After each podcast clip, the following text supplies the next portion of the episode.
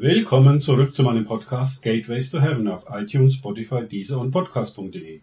Mein Name ist Markus Serbert und heute lese ich aus meinem Buch Komm höher herauf. Visionen vom Berg Zion, dem Garten Eden und dem himmlischen Jerusalem.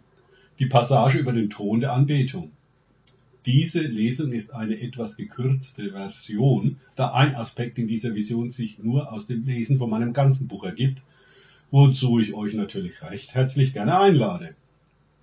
Die Vision des Thrones der Anbetung offenbarte sich mir auf eine sehr ungewöhnliche Weise.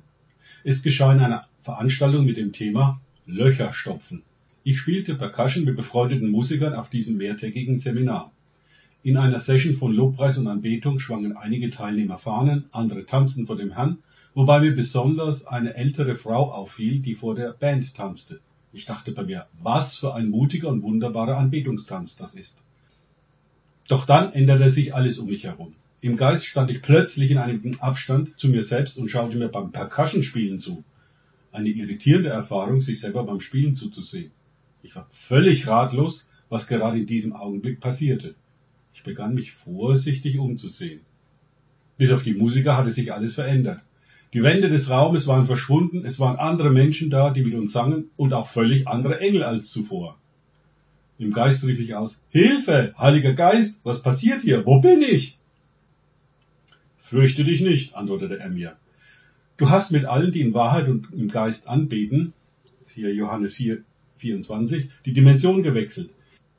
Ihr seid gleichzeitig auf der Erde in dem Seminarraum und vor dem Thron der Anbetung im Himmel. Siehe dazu Offenbarung 5, 7 bis 14. Wie geht das denn? fragte ich zurück. Der Vater hat dir geschenkt, dass du ihn anbeten konntest von ganzem Herzen, mit deiner ganzen Seele, deinem ganzen Verstand und deiner ganzen Kraft. Siehe Markus 12, 30. Dieser Erweis deiner Liebe hat sich auf die Menschen um dich herum übertragen. Zuerst auf die Musiker neben dir und dann auf das Publikum.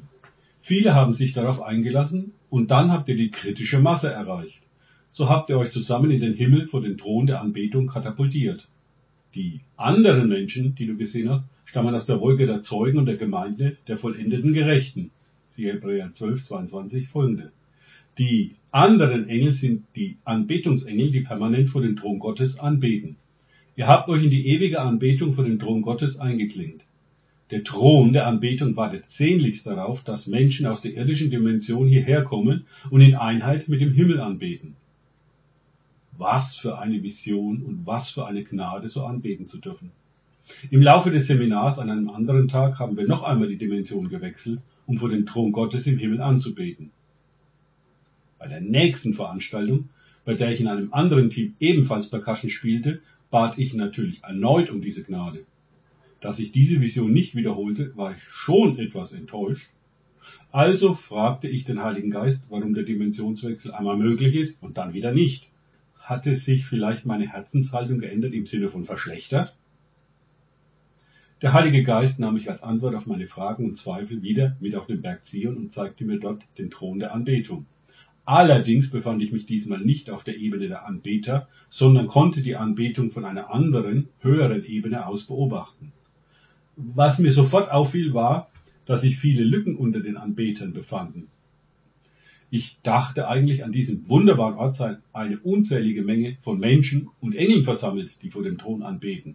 Lücken, groß wie Inseln, hatte ich nur wirklich nicht erwartet.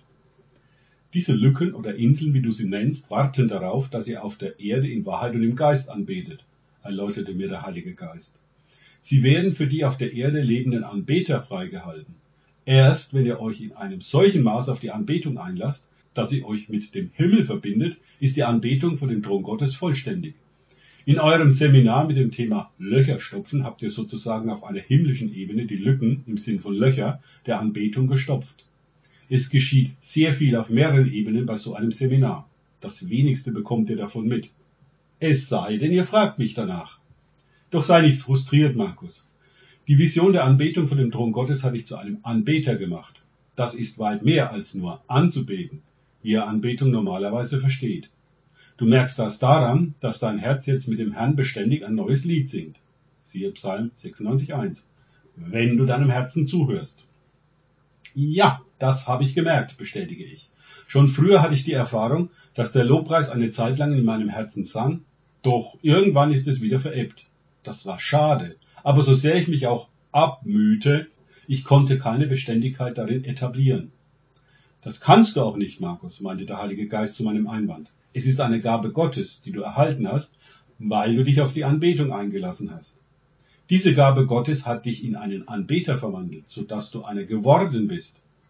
Jetzt ist ein Teil deines Herzens permanent im Lobpreis vor dem Thron Gottes. Ob du nun in einer Lobpreisband spielst oder nicht. Auch dann, wenn du es nicht bewusst mitbekommst. Der Vater hat dir schon vor längerem ein Herz der Anbetung geschenkt. Das war in dem Paket des neuen Herzens und des neuen Geistes dabei. Siehe Ezekiel 36, 26. Welches du im Vaterherzen Gottes empfangen hattest.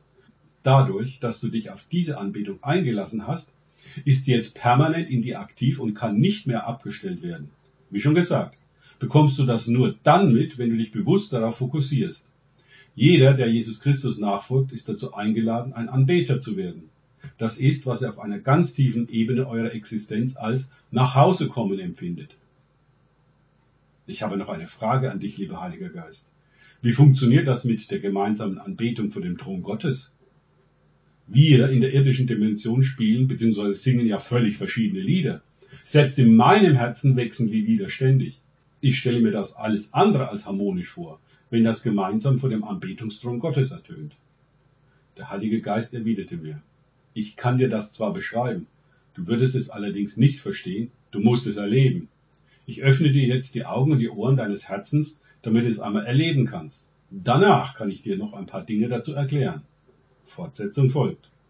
Soweit für heute der Auszug aus meinem Buch Komm höher herauf. Visionen vom Berg Zion, dem Garten Eden und dem himmlischen Jerusalem.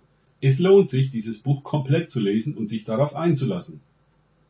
Im Text unter diesem Podcast findet ihr den Link, wo ihr es kaufen könnt. Danke fürs Zuhören. Denkt bitte immer daran, kenne ich es oder kann ich es? Im Sinne von erlebe ich es. Erst sich auf Gott und Begegnungen mit ihm einlassen, bringt Leben. Gott segne euch und wir hören uns wieder.